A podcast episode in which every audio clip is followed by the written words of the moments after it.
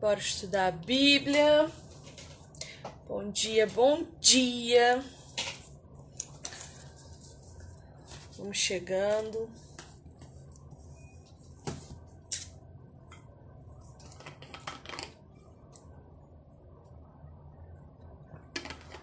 Estamos chegando, chegando, estudar um pouco. Bom dia, Pri, Cleia. Vamos estudar a carta de 2 Coríntios, carta de Paulo. Tô achando que tá muito sol aqui, tá não? Dá pra me ver e me ouvir?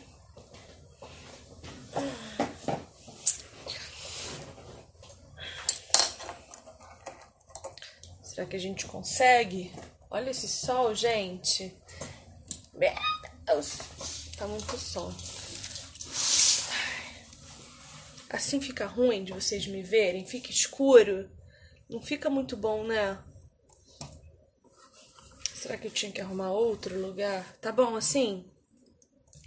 Eu quero conversar um pouquinho a respeito da, da segunda carta de Paulo aos Coríntios capítulo 11 e 12, eu fiz uma pergunta dos meus stories agora ainda há pouco, se vocês entendiam bem o que era essa essa passagem do espinho na carne de Paulo, por que, que ele fala isso, uh, por que esse ensinamento para nós. E aí eu queria discutir um pouco a respeito disso com vocês.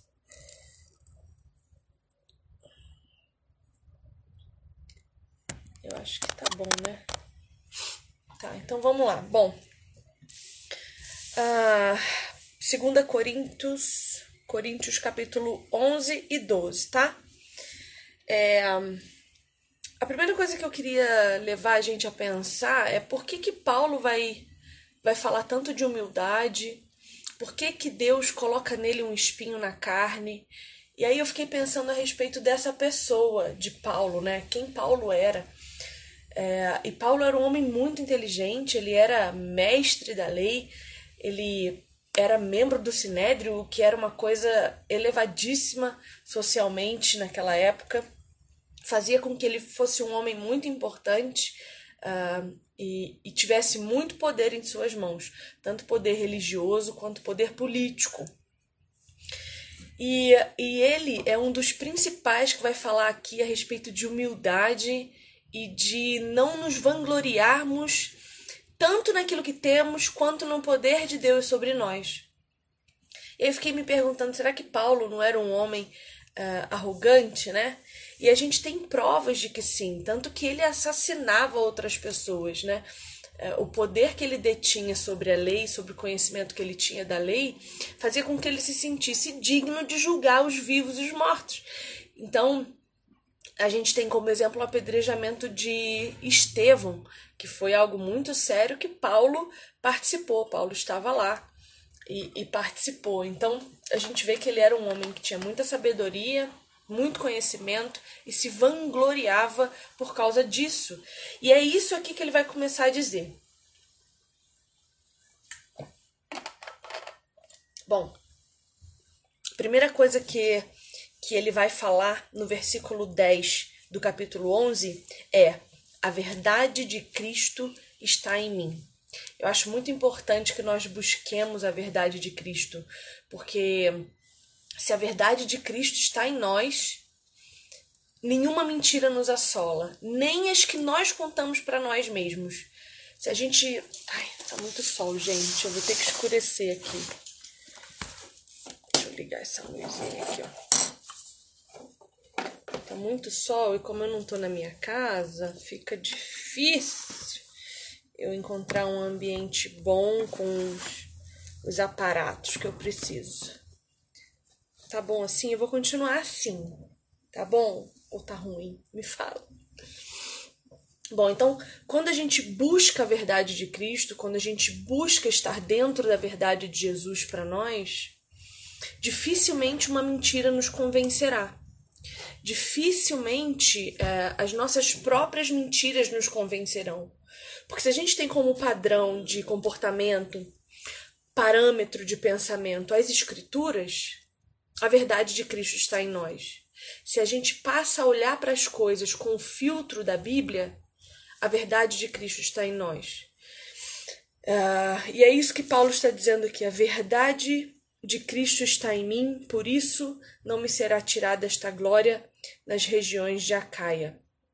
Ele está falando que estavam duvidando da verdade de Cristo que habitava nele. É, estavam duvidando que ele era um verdadeiro seguidor de Jesus, um verdadeiro mestre da, da, das Escrituras que ensinava com a autoridade de Deus. Então ele está falando isso e aí ele começa a dizer é, sobre os falsos mestres, aqueles que enganam o povo em nome de Jesus. No versículo 14 do capítulo 11, ele vai dizer que, inclusive, não é de se admirar, porque o próprio Satanás se transforma em anjo de luz. Então, um, o que, qual é a, principal coisa que eu acho que a gente tem que pensar aqui, ó? E eu tenho pensado muito a respeito de, de falsos pastores, né? É, ontem eu fui aqui no culto da Vivo por Ti e ter contato com o pastor Anderson é inevitavelmente pensar em falsa do, doutrina, em falso ensino. E depois do culto ontem, ele pregou uma hora e 45 falando a respeito de dons, né, de manifestação de dons, da verdade dos dons, do convencimento pelos dons. É, ele fez um vídeo no Instagram dele falando sobre abuso e violência pastoral que é uma coisa muito grave, é uma coisa muito séria, e é uma das demonstrações de que até Satanás se transforma em anjo de luz. Então a gente tem nos nossos púlpitos hoje Satanás vestido de cordeiro, né? A gente tem lobos em pele de cordeiro que estão destruindo e comendo, ah, literalmente em diversos casos, as ovelhas do Senhor. E é muito, é muito precioso que a gente pare para prestar atenção nas falsas doutrinas. A gente precisa tem, sempre é, fazer um filtro, olhar para as escrituras, porque esses falsos mestres, enquanto estão fazendo seus espetáculos nos púlpitos, se a gente pega uma Bíblia e joga lá, sai, sai todo mundo correndo. Por isso, eu prezo tanto estar aqui com vocês sempre que posso, ensinando a Bíblia, porque eu acho que a verdade de Cristo precisa estar em nós. E só é possível que a verdade de Cristo esteja em nós se nós buscamos estar nele também. Se nós buscamos ter comunhão com Ele, ouvir o que Ele tem para nos dizer, e a Bíblia é a perfeita manifestação da revelação de Deus para nós.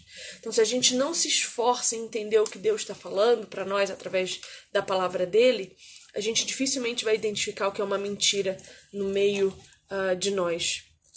Então, é isso que Paulo está dizendo aqui. Paulo está dizendo, continua dizendo assim, ó, que a vanglória faz com que a gente almeje ser como os, os apóstolos. Fiz, eu estou lendo aqui porque fiz um esboço, como sempre, para nós. Eu amo fazer um esbocinho para não me perder. É, então, assim, a vanglória, a autovalorização faz com que a gente almeje ser como os apóstolos, mas sem pagar o preço por isso. Você acha que é. Qual é o preço que se paga para almejar o, o, apostolado, né? Para almejar o, o dom do ensino, para almejar o dom da palavra, o dom da cura. Há um preço a ser pago. Há horas e dias e meses e anos de joelho dobrado, de oração, de comunhão, de estudo. Então, há um preço a ser pago. E esse preço geralmente é o que faz com que a gente deixe de dar glória a nós mesmos para dar glória a Deus. Porque enquanto estamos pagando preço, enquanto estamos roendo o osso, eu digo, né, é, simbolicamente, enquanto a gente está roendo o osso para alcançar os dons, alcançar aquilo que Deus tem para nós, a gente está entendendo e enxergando a nossa miséria, a gente está entendendo e enxergando quão pequenos somos diante da majestade de Deus. E aí a gente olha para os púlpitos das nossas igrejas brasileiras e vê homens achando que são a última bolacha do pacote, achando que é pela força dos seus braços que alcançam a graça e a misericórdia de Deus, usando o dom de cura, usando uh, uh, os dons espirituais para manipular a igreja de Cristo, para conquistar bens, posses e riquezas através da gratidão do povo da igreja de Cristo, né? Então veja, a astúcia de Satanás está nas falsas doutrinas, nas falsas pregações. A astúcia de Satanás é fazer com que o homem acredite que o que ele faz em nome de Deus vem dele. O que ele faz em nome de Cristo vem dele. E aí Paulo vai dizer assim, ó, versículo 20: Vocês toleram quem escraviza vocês vocês toleram nas suas igrejas quem devora vocês. Vocês toleram quem detém vocês, quem amarra vocês. Vocês toleram quem se exalta nos púlpitos. Vocês toleram aqueles que esbofeteiam vocês no rosto, que humilham vocês, que colocam vocês num lugar que Cristo não disse que é para vocês estarem. Então ele, ele exorta, ele fala: vocês estão aí acreditando em gente que demonstra mais do que é. Vocês estão aí confiando em gente que, ao invés de estar tá libertando vocês com a verdade de Cristo, está escravizando vocês. Vocês estão aí valorizando aqueles que, ao invés de estar cuidando e pastoreando vocês, está devorando vocês como ovelhas no pasto. A palavra de Deus ela vem para nos dar liberdade em Cristo, para nos fazer crescer, para nos fazer plantar igrejas e não para ficar detido num, num núcleo de dominação e, e que almeja apenas o nosso controle. Se você está numa igreja que não te permite servir, benção, preste atenção se você está numa igreja que não te permite servir, que não explora os, os teus talentos, que não te ajuda a se desenvolver enquanto indivíduo, que não te ajuda a desenvolver enquanto membro de um corpo celestial. Preste atenção se você não está vangloriando quem está te escravizando, te detendo. Se quem está no teu púlpito, se, se o teu ídolo, porque nós temos muitos ídolos vivos, né? Os evangélicos têm muitos. A gente reclama muito, fala muito mal dos ídolos da Igreja Católica, mas a gente não para para olhar para o nosso rabo e ver que os nossos ídolos estão aí vivos. Eles não precisam de imagens, porque eles estão em carne e osso. E a gente tem sustentado esses ídolos. Ídolos que sobem no púlpito para se vangloriar daquilo que têm, daquilo que são, e não do Deus a quem eles servem pessoas egoístas, egocêntricas. E aí Paulo vai dizer para nós assim, ó. Essas pessoas dizem que são quem? Hebreus? Eu também sou hebreu. Israelitas? Eu também sou. Da descendência de Abraão? Eu também sou. São ministros de Cristo? E aí eu, eu, eu, eu te levo a fazer essas mesmas perguntas, colocando em você aqui, em primeira pessoa. Quem os pastores dizem que são? Melhores do que você? Mais filhos de Deus do que você? Mais ministros de Deus do que você? Óbvio que esses homens têm um dom. Quem está no ministério tem um dom dado por Deus. Mas a gente vai continuar vendo que Paulo diz que esse dom que leva o homem ao ministério deve levá-lo também ao serviço, à humilhação, a estar é, em, em, em um lugar de, de humildade e não de vanglória de si mesmo. Ter um dom de Deus, gente, é uma responsabilidade que tem que, tem que colocar temor no coração do homem o dom que o Senhor tem desenvolvido em mim de ensino, de estar aqui diante de vocês, levando a palavra dele, dá temor ao meu coração. Eu tenho medo tenebroso de envergonhar o nome de Deus. Eu peço a Deus para sempre me lembrar quem eu sou, para que eu não ache que vem de mim isso aqui. Porque no momento em que eu achar que a graça de Deus está sob o meu controle, que a unção de Deus está sob o meu controle, que eu posso sair falando o que eu quiser, eu vou fazer falsa profecia, eu vou levar falsa pregação para você, falso ensino. Então eu tenho que estar tá sempre sabendo o meu lugar. E aí Paulo pergunta: eles acham que são quem? Eles são mais hebreus do que eu? Mais é, filho é, da descendência de Abraão do que eu? Eu e você somos descendentes de Abraão. Porque Jesus nos coloca na sua genealogia. Jesus nos, nos coloca na condição de filhos de Deus. Nós somos adotados por Deus em Cristo Jesus. Então, não existe homem, mulher, preto, branco, rico ou pobre, todos são um em Cristo Jesus. Todos são um só corpo, uma unidade. O mesmo pastor que prega no púlpito tem que ser o mesmo homem que se coloca na condição de lavar um banheiro da igreja se precisar, de varrer uma calçada da igreja para receber os irmãos, de estar lá na diaconia recebendo os, os, os membros que estão chegando para cultuar o Senhor no culto. Não existe melhor ou pior no reino de Deus. E aí Paulo continua no versículo 24 do capítulo 11 de 2 Coríntios, dizendo todas as coisas que ele passou. Gente, quem é Paulo? A gente sabe quem é Paulo. Paulo. A gente sabe quem é Paulo. E olha o que Paulo passou. Vamos ler comigo, que chega a dar cansaço. Só de ler.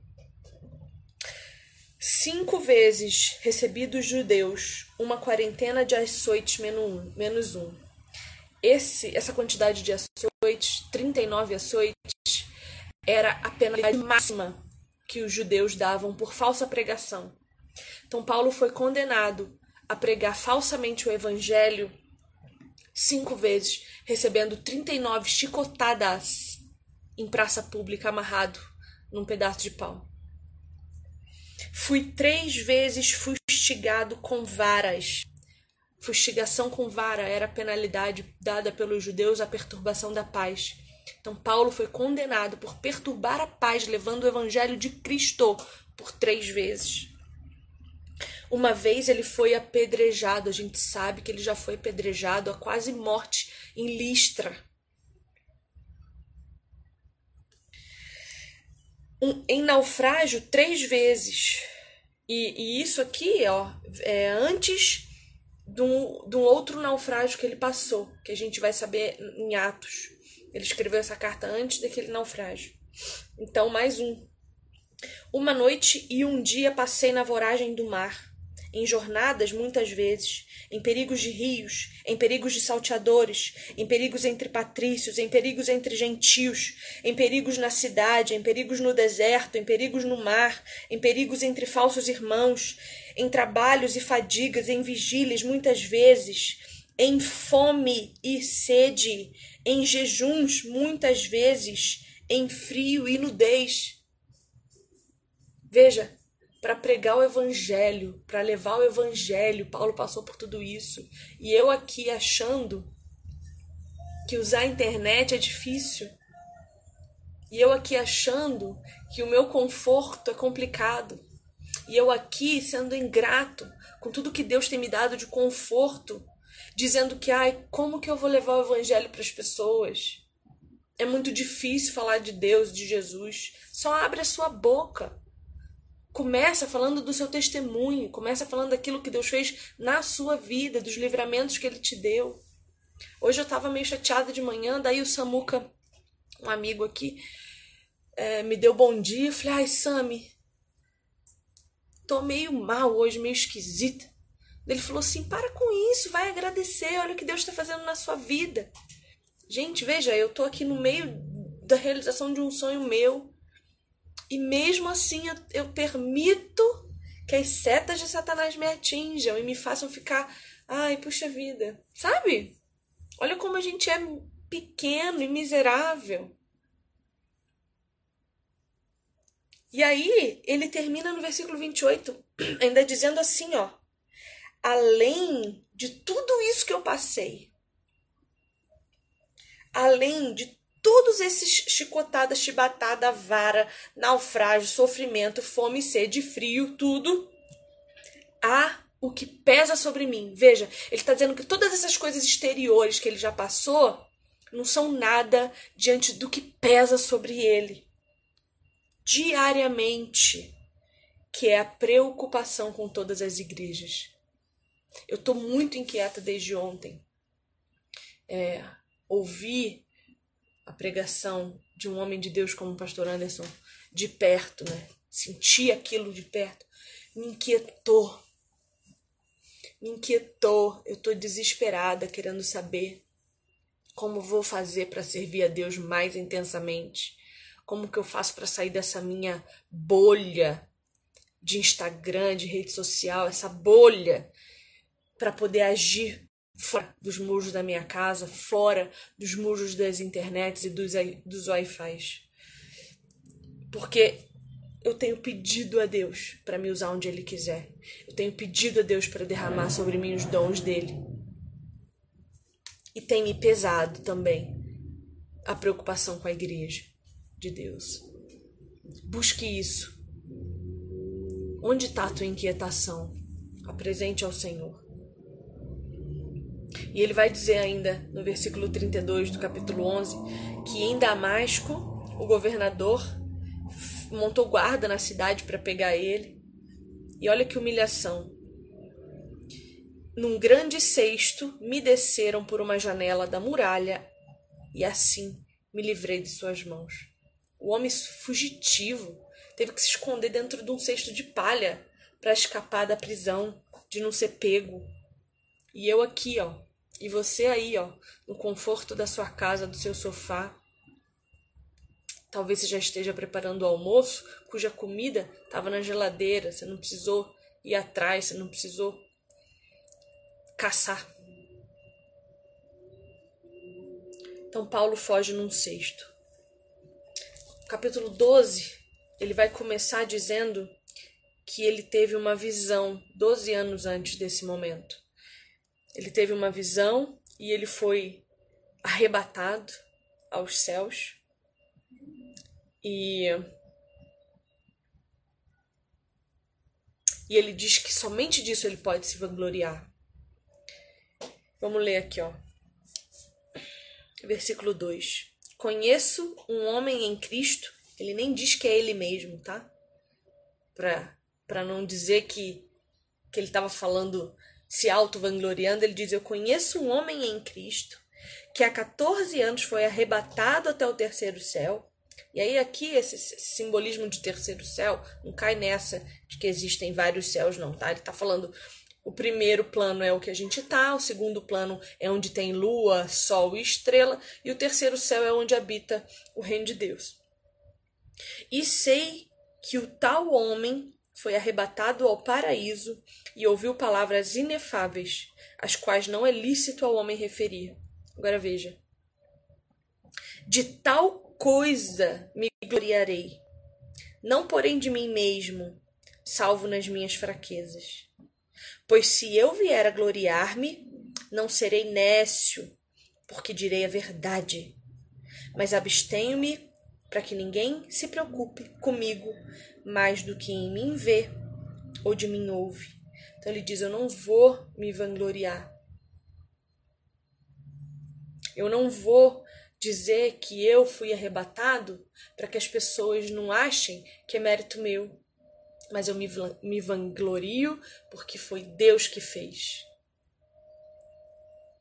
E aí começa o texto base aqui da nossa conversa. Então veja, ele está dizendo: Preste atenção nos falsos profetas.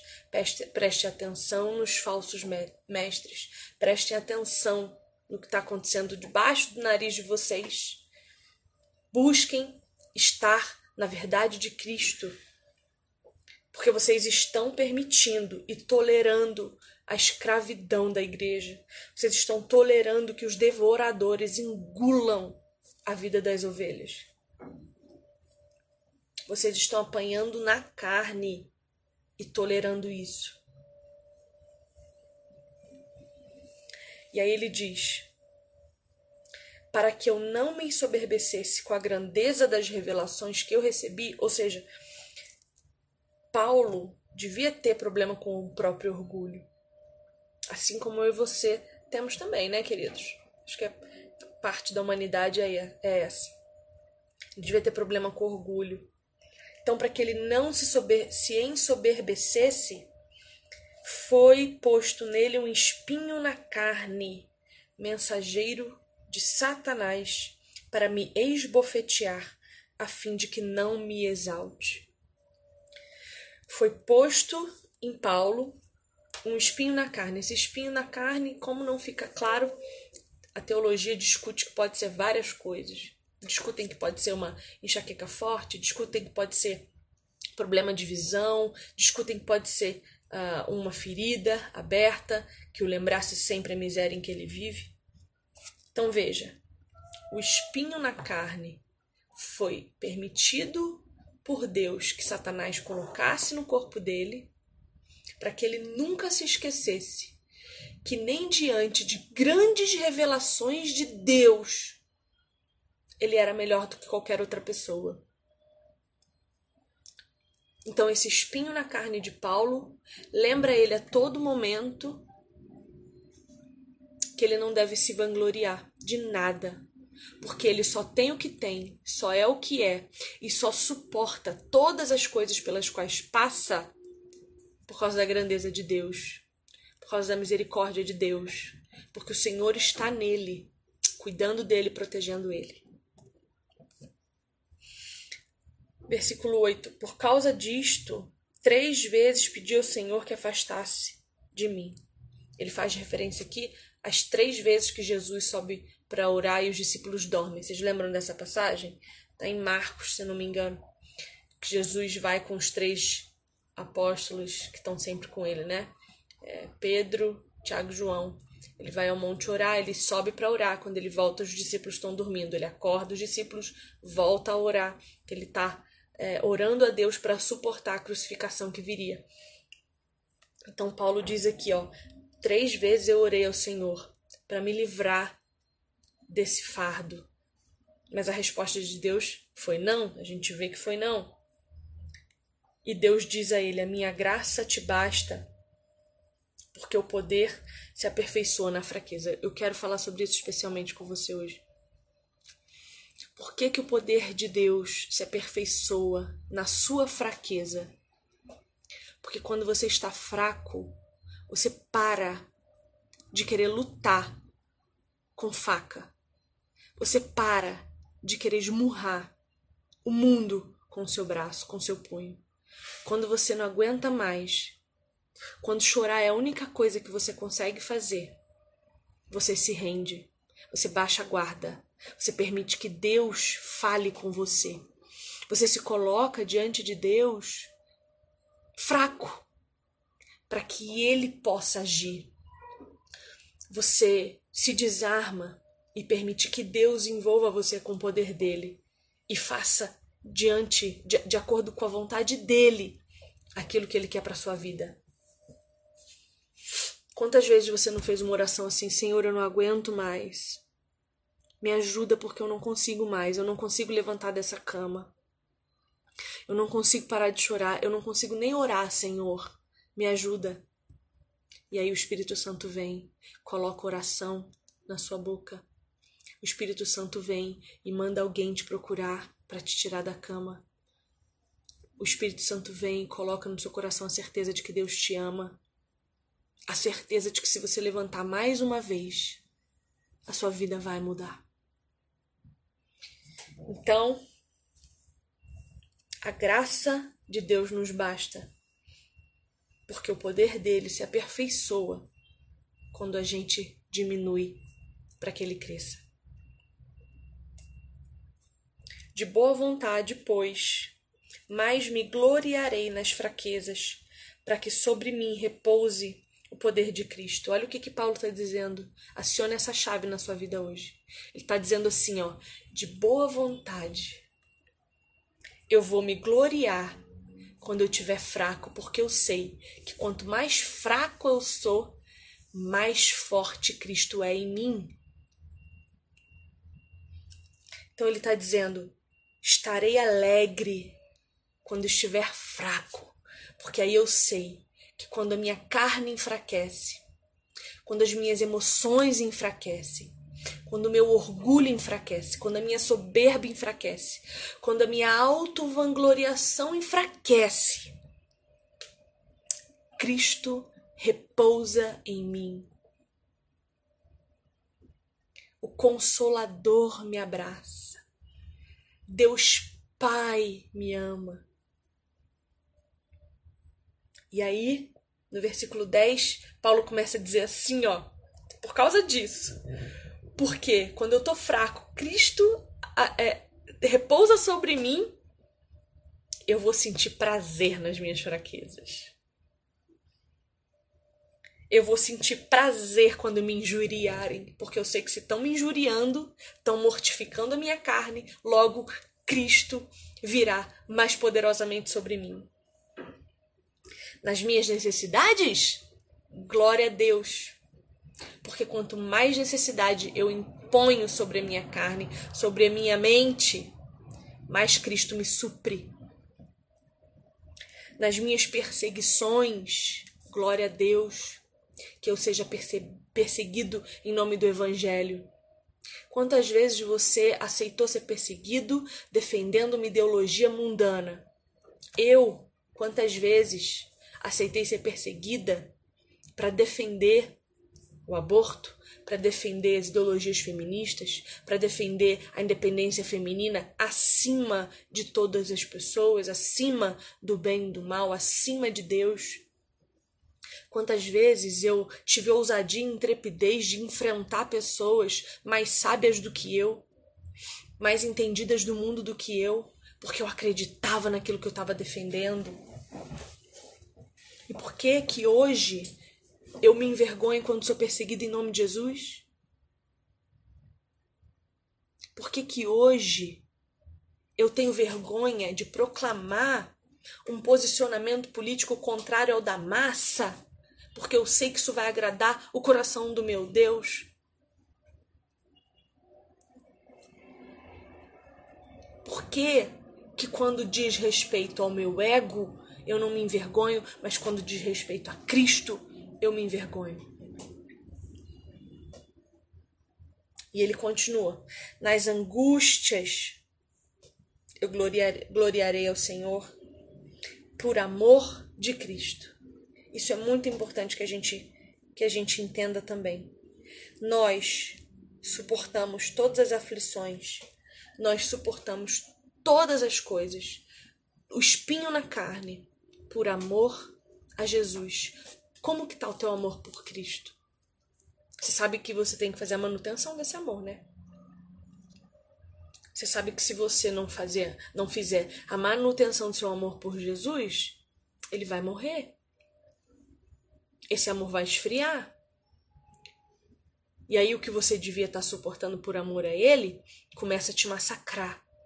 Começa a te levar à depressão, à ansiedade, começa a te fazer pensar na tua autoestima. Se tem uma coisa que o mundo colocou na tua cabeça que é falso, é que você precisa ter autoestima. Porque a autoestima diz respeito a eu me amar mais do que amo a Jesus. Diz respeito a eu amar o que eu tenho mais do que aquilo que eu posso fazer pelo outro. Repense o conceito de autoestima. Autoestima. Eu me autoestimo tanto que Cristo ocupa um lugar secundário na minha vida. A minha estima de mim mesma é tanto que na hora que eu tiver que servir o meu irmão, eu vou ficar com vergonha. Que na hora que eu tiver que limpar o banheiro da igreja, eu vou dizer que não, mas esse não é o meu lugar. Eu me estimo muito para servir o meu irmão naquilo que eu acho que não é o que Deus quer de mim. Deus quer que eu suba num púlpito. Deus quer que eu tenha riquezas e seja próspero. Reveja o conceito de autoestima na sua vida. Cristão tem que ter Cristo estima.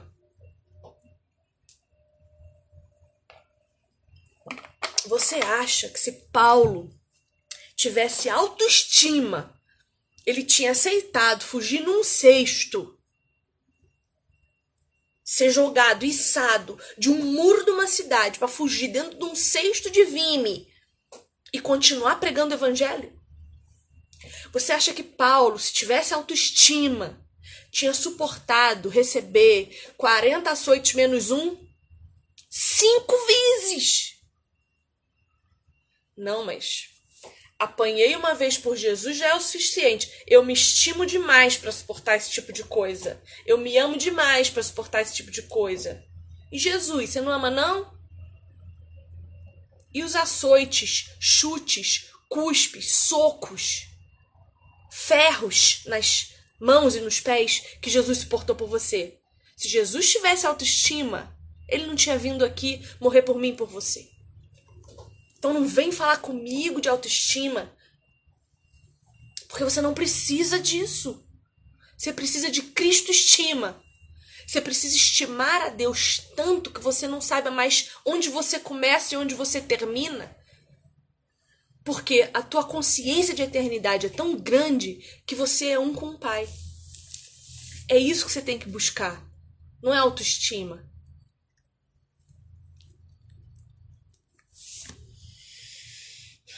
E aí Paulo termina o capítulo 12, versículo 10, com a frase que todo crente ama usar, mas não entendeu o que é. Por quê? Quando sou fraco, então sou forte. Tô dizendo para você começar a se autoflagelar? Tô dizendo para você começar a buscar sofrimento? Não, de forma nenhuma. O que eu tô dizendo para você é: ame a Deus tanto que sacrificar-se pelo seu irmão não doa em você. Que sacrificar-se pelo seu marido seja o mínimo que você faz todos os dias da sua vida. Vou contar um sonho para vocês que eu tive essa noite, inclusive, se alguém tiver uma revelação do que é, me, me fala que eu tenho uma ideia, mas eu não sei. Eu sonhei essa noite, vocês sabem, eu não tenho filhos. Eu não tenho vontade de gerar filhos no meu ventre. Eu tenho muita vontade de adotar crianças, é, de gerar pessoas em amor a Cristo. Eu, eu sonho que Deus me capacite a gerar amor nos corações por Ele, através do meu entendimento, através da, da palavra dele que sai da minha boca gerar filhos no ventre, eu nunca quis. Eu já apresentei isso aos pés do Senhor, já disse para ele se ele quisesse, ele podia fazer o que quisesse comigo, mas ainda em pecado, antes da minha real conversão, é, eu e meu marido concordamos em fazer uma cirurgia de vasectomização. Então, meu marido hoje é estéreo, né? A gente fez o processo de esterilização. Mas eu já disse ao Senhor que se ele quisesse que eu fosse mãe geracional, no ventre, que ele revertesse essa cirurgia, que ele fizesse o que quisesse. Eu já entreguei para Jesus porque eu sei que a vida inteira eu não quis ser mãe por, mãe por motivos pecaminosos, motivos egoístas, né? Porque eu achava que eu não era capaz de ser mãe, porque eu sempre tive muito medo de não poder proteger uma criança. E, e, enfim, motivos que desabonam o poder de Deus na minha vida, que desabonam o que eu confio e que Deus pode fazer na minha vida. E, e já entreguei. Só que essa noite eu tive um sonho muito real e eu, e eu acordei muito perturbada, assim, muito inquieta, tentando entender. Eu sonhei que eu estava, que eu ia ao médico fazer um exame e o médico dizia para mim que eu estava grávida de sete semanas. Olha o número sete. Sete na Bíblia, se você não sabe, é o número da perfeição de Deus. Tudo que envolve o número sete é o número da perfeição. E eu lembro que eu ficava o tempo todo botando a mão assim na minha barriga, que eu estava grávida de sete semanas. E isso me inquietou. E eu gostaria que que o Senhor agisse na minha fraqueza. Que se eu tiver que me humilhar para gerar pessoas apaixonadas por Cristo, que eu seja capaz, porque é muito difícil. Você sabe disso. Você sabe disso. É muito difícil você abrir mão do seu conforto, abrir mão dos seus sonhos, abrir mão dos seus planos para servir a Deus. Eu tenho muitos sonhos acadêmicos, né? Sonhos de, de profissão, de carreira. E eu sei que em algum momento Deus pode me pedir isso tudo. Será que você está pronto para entregar os seus sonhos e gerar no seu ventre? E gerar amor? E gerar uma sociedade cristocêntrica à sua volta? Quando eu digo sociedade aqui, estou dizendo sua casa. Sua casa é uma sociedade, seu marido, seus filhos. Você está pronto para abrir mão das suas convicções, abrir mão das suas certezas para servir a quem Deus te mandar servir? E é isso que Paulo está dizendo. Quando Deus te pedir uma coisa e você se sentir fraco, Deus será forte na sua vida. Quando Deus tirar alguém de você que você ama muito, busque a Ele, porque Ele se fará forte no seu coração. Quando Deus pedir para você o seu sonho e disser para você assim, minha filha, esse sonho que você tem não é o meu plano para você. A tua vontade de morar numa casa maior não é o meu sonho para você. O teu sonho de ter um carro do ano não é o meu sonho para você. Eu quero que você venda tudo e me siga.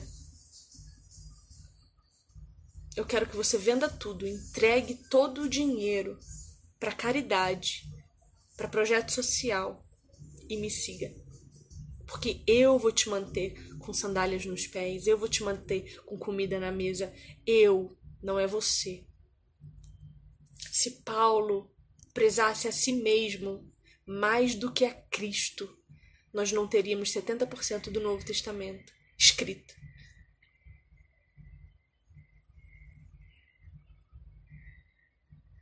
A única pessoa que nós devemos prezar mais do que a nós mesmos é Cristo. Então, nessa manhã, eu oro ao Senhor que você seja fraco, que você não tenha medo de sofrer, que você não tenha medo de estar só, porque a caminhada com Jesus muitas vezes é muito solitária. A caminhada com Cristo às vezes é você em oração e pranto sozinha, buscando respostas para as perguntas do seu coração. Muitas vezes é você lutando contra quem você ama, porque essa pessoa não vai acreditar em você, não vai acreditar no seu dom, no seu talento, e você vai precisar lutar contra ela, em nome de Jesus. Então mortifique-se a si mesmo. Peça a Deus para que nada mais haja em você que te faça forte. Mas que hoje você possa ser fraco que hoje você possa se gloriar não só naquilo que você tem, mas principalmente no que você não tem. Porque o crente, ele dá graça tendo e ele dá glória não tendo. Porque ele sabe que se Deus tirou, é porque estava fazendo mal a ele em algum lugar. Então que Deus possa limpar toda a sua vida de tudo aquilo que tem te tirado o foco dele que Deus arranque da sua vida pela raiz tudo aquilo que tem te afastado do chamado que ele tem para sua vida. E ele tem um chamado para você. Ele tem uma missão para você. Que nada abone o poder de Deus na sua vida. Dê glória, tendo ou não tendo. Que você possa suportar hoje receber chicotadas, que você possa suportar ser apedrejado, que você não se importe com a opinião das pessoas do seu Instagram. Eu perdi muitas amizades e sei que ainda vou perder mais um monte por causa das minhas opiniões e convicções com relação ao Evangelho. Não tenha medo do que vão dizer de você. Em nome de Jesus eu te peço, não tenha medo daquilo que vão pensar a teu respeito. Não tenha. Porque se você se envergonhar de Jesus, quando você chegar aos pés dele, porque isso vai acontecer, ele vai dizer que não sabe quem você é. Deus me livre. Deus me livre. Deus me livre, Jesus não sabe o meu nome.